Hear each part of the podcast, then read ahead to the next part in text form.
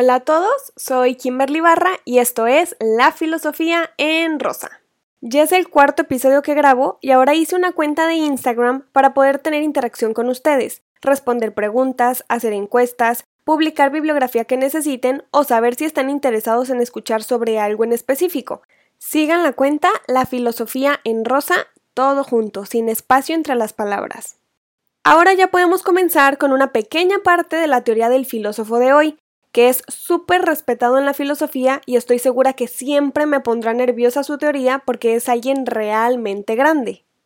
Quiero comenzar con un ejercicio de imaginación. Intenten plasmar una situación moral en donde solamente ustedes juzguen una acción que están a punto de cometer. Por ejemplo, pasarse un semáforo en rojo, romper un reglamento, poder tomar algo que no es de su pertenencia, silenciarse ante una injusticia, compartir sus alimentos con quien no tiene, apoyar a alguien mucho más necesitado que ustedes o no regresar un libro, por ejemplo. Que por cierto, eso no se hace, regresen los libros que les prestan. Bien, piensen cualquier situación que tenga que ver con una decisión que dependa únicamente de ustedes. ¿Listo? Ahora va la pregunta. Al tener que decidir entre hacer o no hacer X acto pensado, ¿Sintieron algún miedo de recibir un castigo por dicha acción? ¿O bien esperaron algún beneficio o premio por actuar de esa manera? Esta teoría de la moralidad dice que los actos que cometemos día tras día se rigen por una voluntad moral, y la voluntad se divide en dos clases de imperativos. Aquí vienen unas palabras medio extrañas de escuchar, pero trataré de dar ejemplos muy claros para que no se confundan. Si van caminando detrás de una persona se le cae un billete al piso y ustedes deciden recogerlo y regresarlo para sentir satisfacción por hacer un buen acto y esperan una sonrisa, un agradecimiento o que los publiquen en Facebook porque ya se convirtieron en la Madre Teresa de Calcuta, están actuando bajo la forma del imperativo hipotético. Si cometen acciones buenas esperando un premio o se privan de robar algo por miedo al castigo, no están actuando con moral, están actuando con esperanza o con temor, o sea, bajo condiciones de no ser reprimidos o ser amados y populares en Instagram por donar comida, apoyar a fundaciones y ganar likes. Eso no es una voluntad moral, es un imperativo hipotético. Ahora va la otra clase de imperativo con el mismo ejemplo.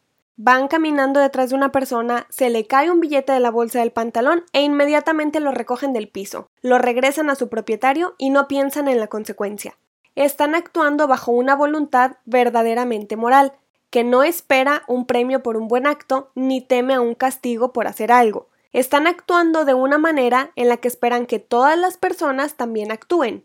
Esos son los imperativos categóricos y significa que cualquier persona debe actuar deseando que esa acción se convierta en una ley universal, es decir, que valga para todos en cualquier tiempo y en cualquier lugar.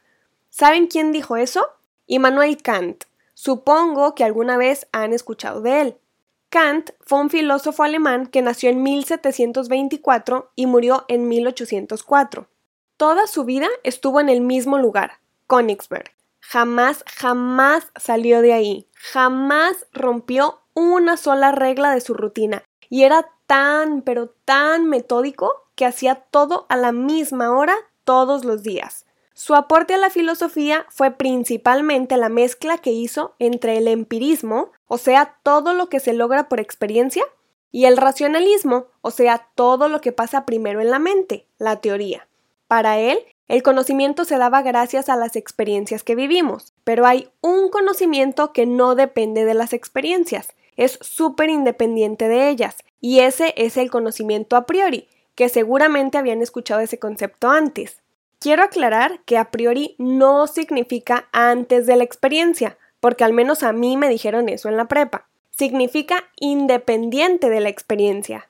Eso me lo explicó un profesor al que quise muchísimo, respeté, admiré y fue un alma tan bondadosa que siempre me obligaba a comer porque decía que estaba súper flaca. El profesor Heriberto Pajarito, quien siempre vivirá en mi memoria, y lo quiero mencionar porque falleció en octubre del año 2019 y fue una pérdida que lamentamos bastante en la Universidad de Guadalajara y seguramente en más círculos. Pero volviendo a Kant, dentro de sus muchísimos aportes a la filosofía, hoy hablaré de ese conocimiento a priori que él consideró como parte de la buena voluntad, o sea, la moral, y explicando la división que él hizo en estos dos imperativos que acabo de mencionar.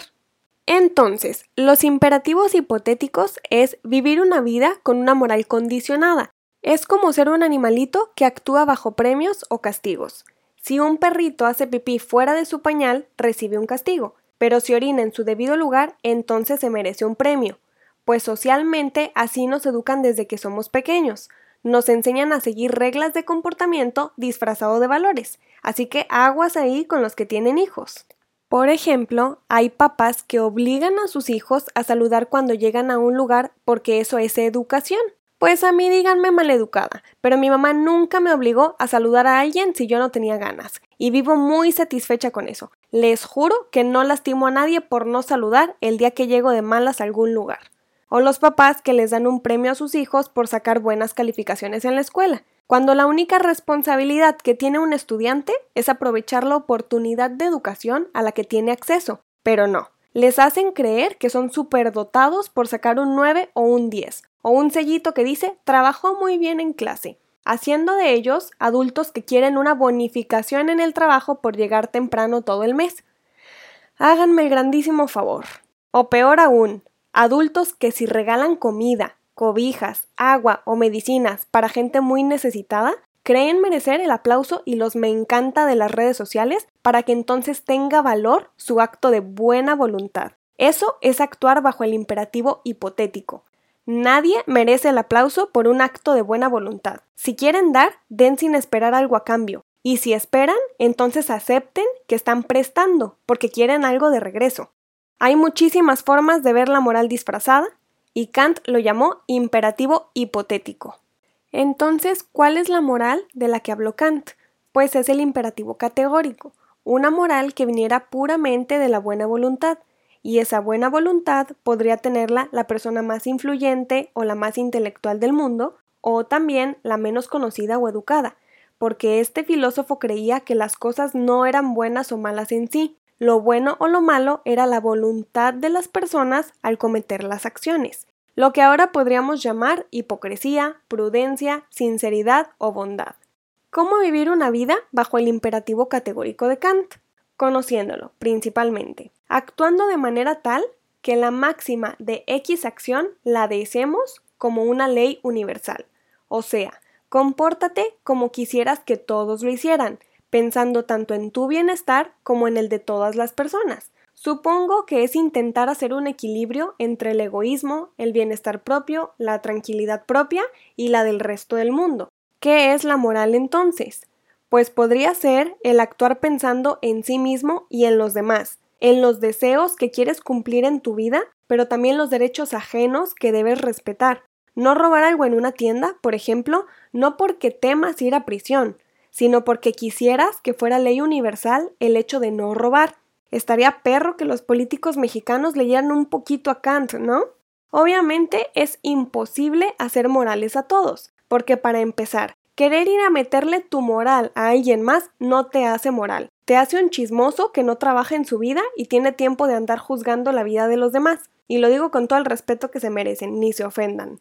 La moral se vive personalmente, se piensa, se analiza y se pone en práctica. Se cambia, porque el ser humano cambia, construye y reconstruye. Recuerden a Foucault. No es fácil establecer qué es la moral para cada uno de nosotros. No es como querer otro corte de cabello e ir al estilista, o como cambiar formas de tu cuerpo que te causan inseguridad y meterte a un quirófano. Funciona como algo interno, algo que tiene que pasar por el cerebro y claramente algo a lo que no nos acostumbran desde que nacemos. Algunos papás se quieren imponer a lo que dicen, algunos profesores se quieren imponer a lo que dicen, luego te llevan a catecismo y la iglesia se quiere imponer a huevo a lo que te dicen. Al final no sabes ni qué pensar ni quién ser, porque si no te juzgan por un lado, lo van a hacer por el otro. Bueno, pues me permito darles una tarea. Quien quiera realizarla, adelante. Por un día, no se preocupen de la opinión que tenga el resto del mundo sobre ustedes. Ocúpense en su propia opinión. Juzguen sus propios actos. Vean si está padre lo que están haciendo, si están afectando a otros, si hay algo que están haciendo y les gustaría que fuera universal, una regla que todos debiéramos cumplir para que la sociedad funcione mejor. Por ahí podrían acercarse a analizar qué es la moral y cómo la están poniendo en práctica. Mi finalidad al pensar esto y grabarlo para ustedes es intentar que la filosofía se ponga en práctica, porque en la universidad aprendí muchísima teoría, leí muchos libros a muchos autores, conocí el insomnio, la ansiedad, las crisis existenciales, la depresión, conocí el café y no me arrepiento ni un segundo de esa maravilla. Pero no me enseñaron a poner en práctica la teoría que leíamos. Ahora entiendo que es como decirle a alguien cómo vivir con moral, pues no funciona así. Aprender a poner en práctica la teoría es cuestión de experimentarlo, y yo simplemente quiero compartir lo que conozco y lo que pienso para que cada quien, a su manera, analice qué es la moral y la ponga en práctica. La teoría de Kant es complicada para mí. No es cuestión de agarrar un librito y a la primera ya entendí todo, no voy a mentir. Me duele la cabeza leyéndolo, pero voy poco a poco intentándolo. Así como el filósofo habló de la moral, Habló también sobre el conocimiento, el arte, la religión, la belleza. Es que ese sí era un niño talento, definitivamente. Pero hoy solo hablamos de los imperativos en la moral, los categóricos y los hipotéticos. ¿De qué manera rigen su vida ustedes? ¿Con más hipotéticos que categóricos o al revés?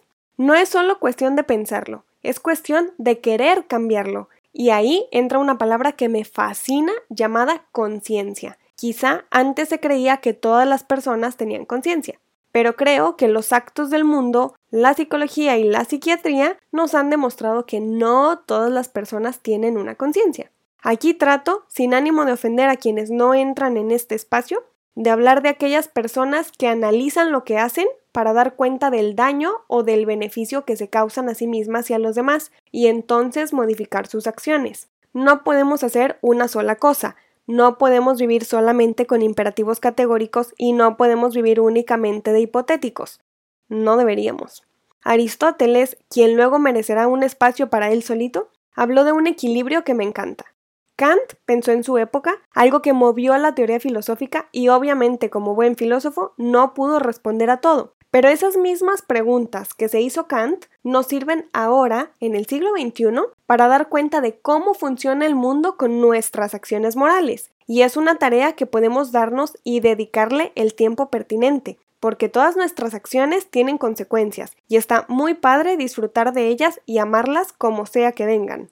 Así termino este episodio, explicando ligeramente lo que fue el pensamiento de Kant en el concepto de la moral, si les interesa saber más sobre esta teoría, pueden leer su obra titulada Fundamentación para una metafísica de las costumbres, o pueden buscarme en Instagram y hacerme las preguntas que gusten. Siempre les agradezco por dedicar su tiempo en escucharme hablar de algo que me encanta y espero que este capítulo también les haya gustado. Nos vemos en la próxima publicación de La Filosofía en Rosa.